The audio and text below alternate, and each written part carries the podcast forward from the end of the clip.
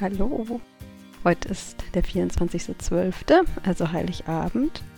Und an diesem wunderschönen und besonderen Tag teile ich mit dir eine schöne Geschichte zum Thema Erfolg.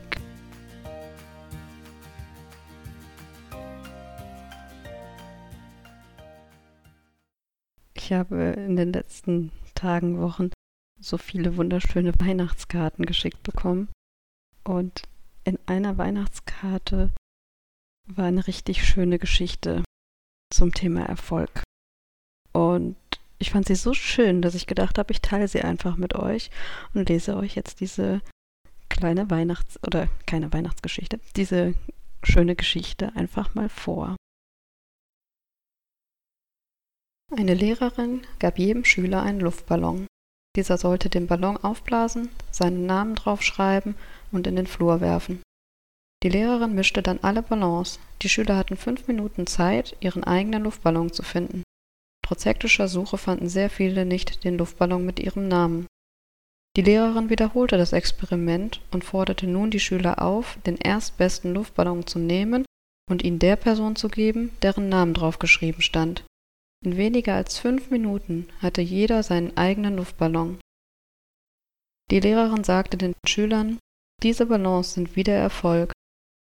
Wir werden nie erfolgreich, wenn wir alle nur nach unserem eigenen Erfolg streben. Aber wenn wir anderen zum Erfolg verhelfen, werden wir alle gemeinsam erfolgreich unsere Ziele und Träume erreichen.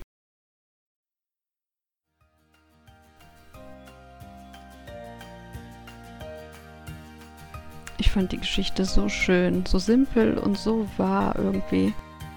Und meine Intention für heute ist es auf jeden Fall, zu schauen, wen kann ich erfolgreich machen, andere glücklich machen, zu geben, zu schenken.